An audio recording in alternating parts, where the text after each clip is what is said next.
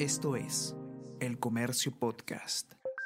Buenos días, mi nombre es Soine Díaz, periodista de El Comercio, y estas son las cinco noticias más importantes de hoy, martes 30 de noviembre. Castillo vulneró tres leyes y dos normas de transparencia. Principal infracción se refiere a la gestión de intereses, puesto que se ha reunido con funcionarios y privados sin dejar registro, indican especialistas. Según el mandatario, fueron visitas personales, pero ministro de Defensa afirma que se trató de actos oficiales. Defensor pide a Fiscalía actuar.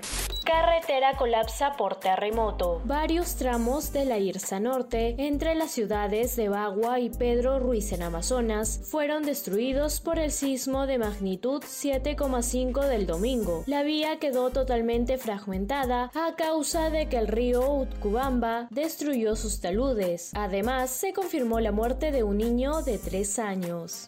Oposición exige aclarar los ingresos al Perú sin registro de allegados a Evo Morales. Allegados a Evo Morales, una de las figuras políticas más cercanos al presidente Pedro Castillo, ingresaron al Perú en los últimos meses sin haber sido registrados por la Superintendencia Nacional de Migraciones. Desde las comisiones de defensa y de relaciones exteriores del Congreso, se exige explicaciones al Ejecutivo por esta situación que coincide con los planes del exmandatario boliviano de llevar a cabo una reunión de Runa Sur en unas cuantas semanas en Cusco.